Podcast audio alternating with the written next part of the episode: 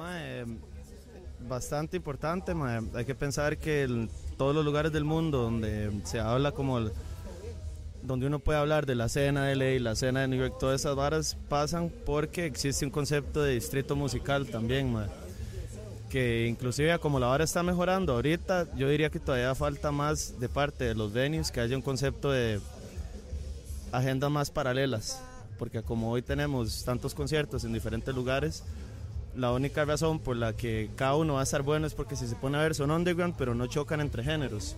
Si hubiera un chivo de punk en el Stanford y otro chivo de punk aquí, ya ahí sí clashea un toque, y es, eso es a lo que me refiero de agenda paralela. Entonces los conciertos de punk cuando pasan tal día van a ser en este lugar y en el otro de reggae, entonces ninguno compite entre sí y el turnout es mucho mejor para la producción, para las bandas y para el venue. Entonces eso hace más, si a todo el mundo le va mejor y todo el mundo factura más y el Estado empieza a percibir un, un número más alto de aporte al PIB de lo que percibe ahora, impuestos, o sea, baja los impuestos y le hace mucho más fácil a producciones medianas hacer bretes. Y tiene que haber mae, tiene que haber gente en los venues que entienda también cómo, cómo optimizar, eh, que se den cuenta de cómo al optimizar el desarrollo de los artistas y de las productoras pequeñas, cada vez les optimiza a ellos también el income y la posibilidad de seguir haciendo actividades, etcétera.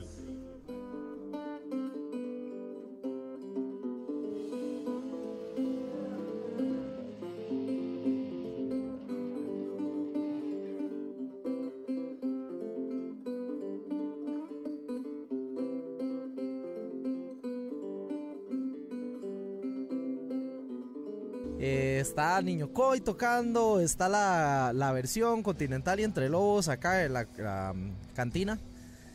De pues yo creo que así es como nacen muchas bandas que se empezaron en el underground y se llegan a, a despegar así de un momento a otro. Pero sí se necesita, siempre se necesita que hayan esas iniciativas de gente que tal vez no sea un medio de comunicación fuerte, pero que, que quiere ve la necesidad de, que hayan este tipo de, de, como cubrir eventos de esa manera para que cada vez que hayan tipo de, o sea, se documente lo que está sucediendo en la escena desde años atrás y que eso eventualmente pueda llegar a decir, vea, este es mi portafolio, o sea, una banda puede llegar a decir, vea, toda esta gente de, de medios alternativos llegaron a documentar este montón de presentaciones y, y pues son los que documentan cosas históricas que puedan pasar en el país en la escena musical underground de Costa Rica. Pero usted llega y le pregunta a alguien de Panamá, a alguien de Colombia, a alguien de Argentina, Mike, ¿qué hay en Costa Rica? Gracias a estas eh, iniciativas de gente underground, podemos decir, vea, está esto, esto y esto. No, no lo he oído. Tome, escucha esta vara. Y, y gracias a todas esas iniciativas, ellos se pueden dar una idea de cómo está la escena nacional.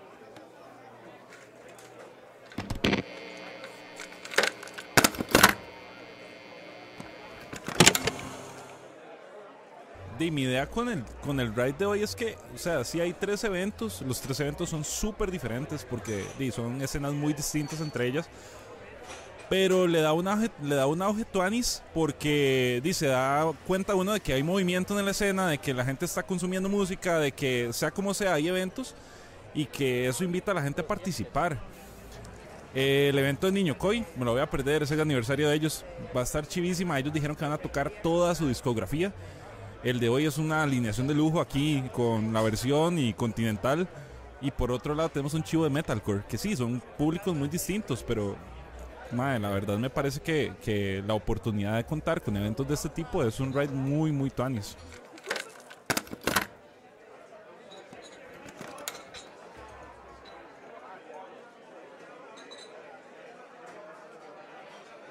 O sea, yo en la oficina donde la gente, o sea, yo trabajo en una compañía de tecnología y, la gente sabe que uno tiene un montón de proyectos alternos, por ejemplo yo con Kilómetro Cero y otras marcas con las que trabajo en la parte de foto, pero la gente dice, madre, pero es que usted pasa metido en eventos y pasa metido en conciertos. Y todos esos son conciertos de, de bandas nacionales. Y yo, madre, sí, hay muchas bandas nacionales. Y hay muchas bandas nacionales que hacen material de calidad.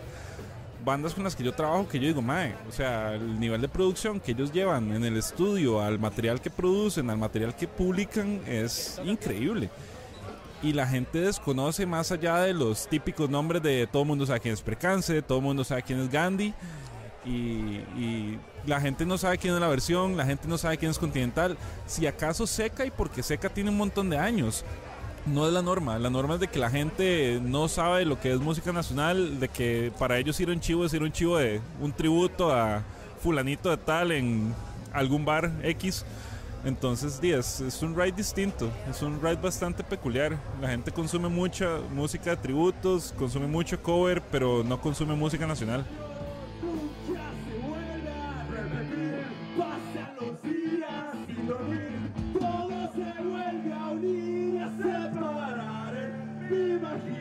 La cultura no pasa porque las grandes empresas o los grandes movimientos así lo dictan.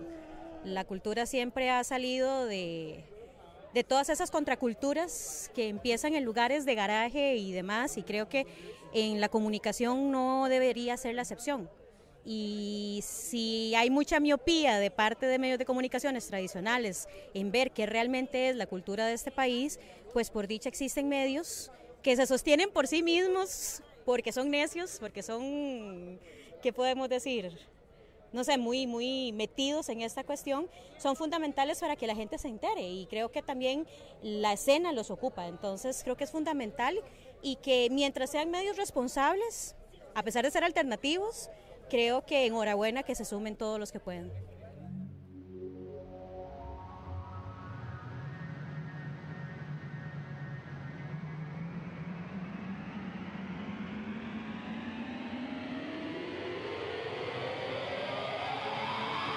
Antes tal vez era más como la, la parte esa de que de que era nuevo, ¿verdad? La, la escena era nueva, el rock era nuevo, se estaba conociendo todo. Antes había menos, eran habían como un par de bandas de punk, había un par de bandas de metal, había un par, de bandas de ska, entonces tal vez todo era, era como más nuevo, era, entonces la gente era, era, digamos, un chivo, digamos, un festival, entonces todo el mundo iba. Ahora existen 20 bandas de punk, 30 bandas de metal, y eso es, es, lo que pasa en una escena tan rica como esa, que es bueno, o sea, es bueno, es bueno que haya, es bueno que haya bastante variedad, pero al mismo tiempo hay que buscar una diferenciación. si un grupo de personas decidieron ir al, al, show que, que, vos estás haciendo, entonces puedes dar un buen show y, y, y, respetar la decisión de esa persona. vos, vos, vos, vos decidiste venir a, a ver a mi banda tocar, entonces voy a dar lo mejor aquí en el escenario para que todo el mundo se vaya feliz a la casa.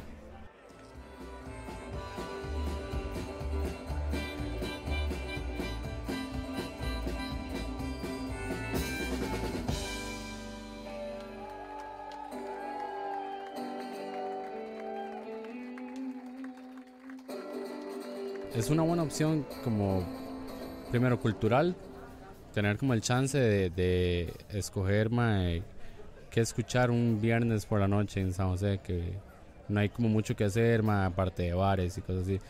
Tener el chance de, tener música en vivo, está bueno. Y si hay tres opciones en la capital, también está Tuanis. pero, el, pero acá es difícil, digamos, es una ruleta rusa. Puede que sea súper bueno, a como puede que, que no llegue nadie y la banda pierda. Ya estos últimos meses que quedan del año, como que levante un poco, que son, siempre son meses buenos. No, yo empecé a ir a Chivos por un compa y yo llevé a otro compa, ese otro compa me va a terminar llevando a otro compa, ma. creo que así, así empiezan las bandas, ma. así empiezan los chivos, así empieza una cena hasta, hasta consolidarse, digamos.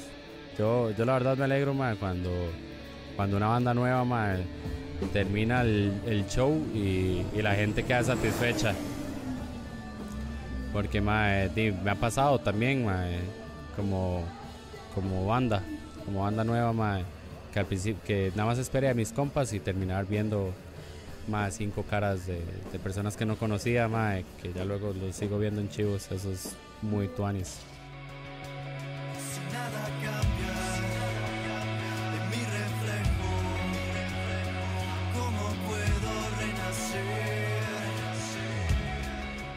Yo creo que falta, digamos, el otro día Nachito Páez de Cocofunca me dio una analogía muy tuanis, que es uno como artista está en una ducha mae, que tiene la perilla de agua caliente y la de agua fría. Si usted abre mucho la fría, es, obviamente se congela, si abre mucho la caliente se quema. Entonces tiene que tener abierto un poquito de los dos para que esté en lo tibio. Queriendo decir que hay que meterse todavía más en la parte de cómo funciona la vara como negocio cómo lo va a posicionar, saber leer bien los mercados, cómo, cómo va a mover su proyecto. Y mae, creo que mucho músico se le olvida que lo principal es la música. Y empiezan a pensar mucho en videos y en fotos y en toda la vara que conozco tal y tal, pero en realidad la música no está ahí. Entonces, sí, eso, eso pasa tocando. Mae. Entre más las bandas toquen y toquen y toquen y toquen y toquen y toquen, se vuelve como un equipo de fútbol. Usted puede solo tener los tres partidos grandes al año o ir a mejenguear todas las semanas. Entonces ya el, defensa sabe cómo cubrir al delantero y viceversa y se hace como una... Otra vez, el producto musical, la presentación musical se vuelve mucho más sólida. O sea, aquí madre, he visto bandas que ni sabía que existían, que Costa Rica está en un boom ahorita de talento, madre, bravo.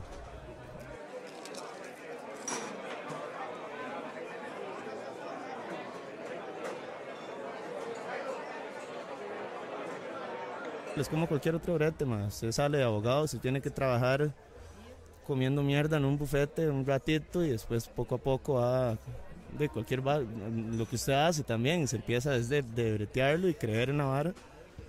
Y muy importante no, no pagar por apoyo hasta que no esté recibiendo apoyo. Crujientes. Costa Rica, que se perciba madre, como una vara de que usted, su chamaco le dice, madre, va a ser músico y usted no le va a decir, "Ah, se va a morir de hambre, sino ya la misma sociedad lo va a ver como una vara fructuosa. Entonces, cuando la misma sociedad lo empieza a ver como un negocio fructuoso, la gente empieza a perder más miedo a mandarse, se van quebrando un montón de tabús sociales. Entonces, yo creo que por ahí como que puede ir un toque la vara, que, que todo el mundo vaya viendo a ver cómo de más unificación en la multidisciplinariedad del gremio, creo yo, que puede ser una buena solución.